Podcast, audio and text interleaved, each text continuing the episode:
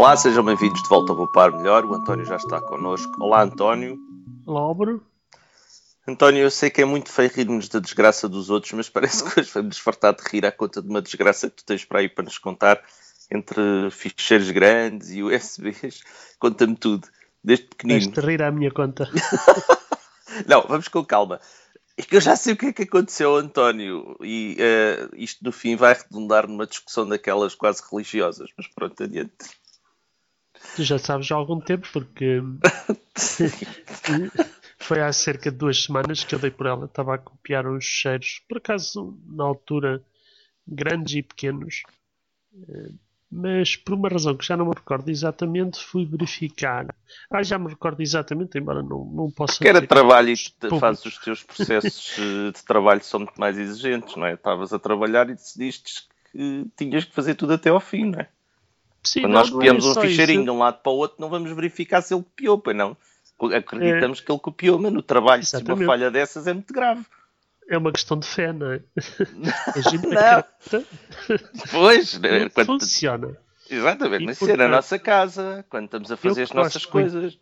De combater um senhor chamado Murphy. Eh, eu acho que nunca falámos do Murphy no, no Nunca falámos só 10 Melhor, vezes. ou nunca falámos dele. Já falámos. Já, Já falámos que- do Murphy. já, eu acho que falo do Murphy em muitos dos meus posts, principalmente aqueles, aqueles projetos falhados de construção do NASA e do Time Machine. Hum. Mas isso é, isso é uma questão que se resolve aqui em tempo real, não é? Porque eu, eu acho que realmente o Murphy não é uma das referências específicas, mas está aqui mesmo. Fartas de falar do Murphy. do Murphy. Grandes amigos nós. Para quem não sabe, a, a lei de Murphy é uma lei do conhecimento generalizado. Toda a gente trabalha especificamente com tecnologias de informação e com outras coisas também, não é? Como é óbvio. É uma lei que não é uma lei. É muito simples. É, é lei que não é lei. É, é- é um gozo, não é? Porque quando uma coisa corre mal, a culpa é do Murphy. Depois, não, bem, não é bem Sim. assim. Isto é uma história, não é? O Murphy. ah, ah, Acho que o Murphy é o nome da. Eu não tenho a certeza agora, mas depois nós podemos dar ao trabalho de ler o Poupar Melhor, que já, já escrevemos lá isso. A questão é: havia um senhor que se chama- com esse nome eh, e a- a- a- é chamada lei, mas não é nenhuma lei, e é depois de nós termos feito todas as eh, eh, tudo aquilo que tínhamos de fazer num, num em engenharia para impedir um erro, o erro arranja maneira de aparecer, e então acho que isto tinha a ver com os, eh, com os testes de, dos ejetores eh, do- dos aviões, os ejetores de- do piloto dos aviões, em que era suposto não ejetares o, o, o piloto da, do cockpit sem a carlinga e acho que aquilo o gajo arranjou maneira de carregar num botão antes do outro então tiveram que arranjar uma forma de evitar o erro humano e chamaram-lhe a lei de Murphy. Se não, se não é assim, se não é assim é parecido. Eu por acaso conheço uma outra variante, mas não vale a pena estamos aqui a falar da lei de Murphy. Qual é a variante que tu conheces? Diz lá aí. Eu conheço é mais relacionada com astronautas e Com astronautas. sim, e com sistemas de medição hum, da- de parâmetros vitais de um astronauta que na altura ainda não era propriamente no espaço, mas era num caça, mas, mas pronto, não, não vou querer estar aqui a precisar a, a lei de Murphy. Eu gosto é muito de combater a lei de Murphy, ou seja, quando eu presinto que alguma coisa pode correr mal, tento verificar que ela não corra. E neste caso em particular, eh, havia a transmissão de um fecheiro que tinha que ser feito numas circunstâncias específicas e que não podia, entre aspas, falhar, porque senão ia-me tramar para aí 3 ou 4 horas de trabalho. E portanto, eh, era importante que não falhasse. E então, quando fui a ver, o fecheiro que estava na pen era diferente daquele que estava no computador de onde eu tinha acabado de copiar.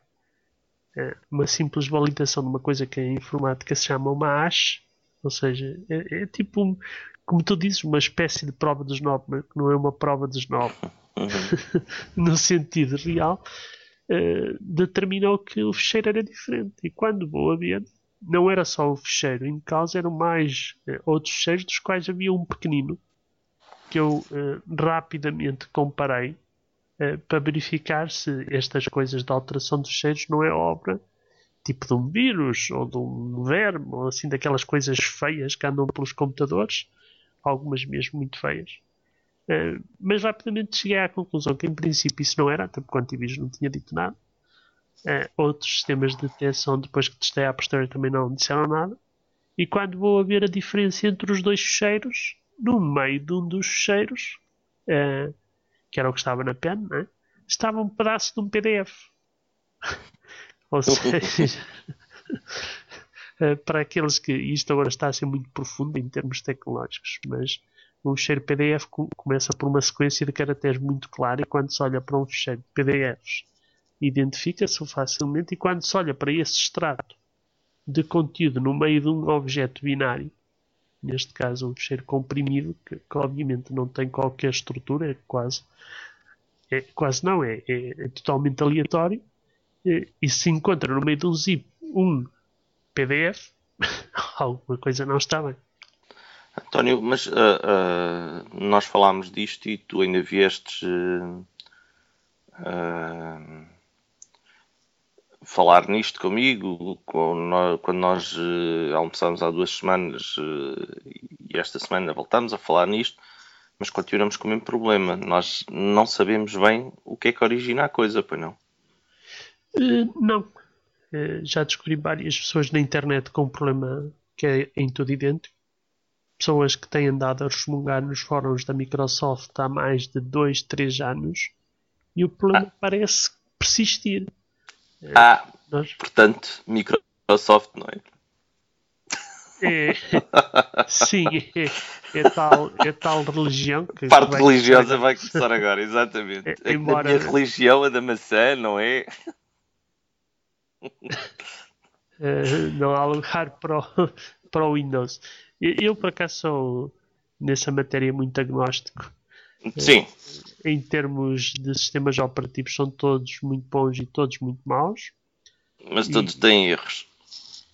O problema é que todos têm erros, uns mais uh, significativos do que outros. E este é decididamente, desde que eu ando por estes mundos da, da informática, um dos mais tenebrosos, porque é tal questão nós, quando fazemos uma cópia de um fecheiro, assumimos que a cópia é igual à, original, não tem tipo uns pedaços que sabe-se lá de onde é que vem. E, e como, como disse, está mais ou menos excluído nesta fase. Pode ser assim uma coisa mais tenebrosa. É, é, simplesmente uma falha, até porque uma das coisas que, no meio destas leituras todas que já fiz nos últimos tempos, é, a simples passagem do file system, portanto, do sistema de fecheiros da PEN de NTFS, que era que eu tinha, para FAT32 faz desaparecer o problema. Ou seja, não é propriamente um problema da hardware, não é um problema da PEN, uh, não será com muita uh, elevada probabilidade uma questão de vírus, não, não estou, nem nunca conheci um vírus que tivesse uma preferência específica pelo NTFS. E, portanto, dá a ideia que é uma combinação uh, muito estranha e que não acontece sempre, porque quando se copiam os cheiros para NTFS, no meu caso, em cheiros grandes, estamos a falar de cheiros de 4, menos de 4 GB, tipicamente. Portanto, 3,5 ou 4 GB são os cheiros que eu neste momento tenho andado a copiar e a fazer testes. Uh, o que acontece é que cerca de metade deles apresentam uma corrupção a alguns e alguns têm mais corrupções que outros, ou seja, é, é maior a quantidade de bytes que, que, é, que é trocada, que é modificada. É, mas quando nós temos um fecheiro encriptado, um fecheiro comprimido, ou aqueles fecheiros de máquinas virtuais de uma dimensão significativa, pode bastar a alteração de um byte para estar tudo estragado. Sim, mas tu aqui, uh, isto da alteração, não é de um, nós não estamos a falar de um byte inofensivo esse pedaço de PDF dava de cabo totalmente do ficheiro, não é? Não, não por acaso não. Eh, neste Aí aparecia caso, lá num sítio inofensivo. Eu não, não, percebo muito bem, mas depois isto é em cadeia, porque os zips, as máquinas virtuais, os vários exemplos em que eu já evidenciei estas alterações, também não dizem nada. Ou seja, não se queixam. Não, porque. Não, imagina, mas o, zip, o zip não tem um checksum e tudo. Uh, não se queixa. o que é extraordinário. No que significa que, que, é computada a checksum depois de ter, de ter feito a alteração.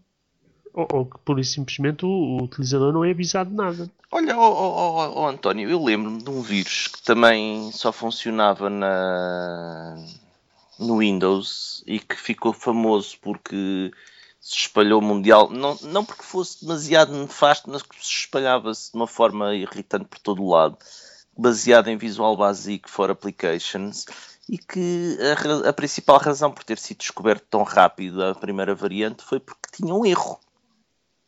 E o erro pois. provocava uma cuspidela de código para o meio do ecrã e as pessoas ficavam desconfiadas. Então, o que é isto?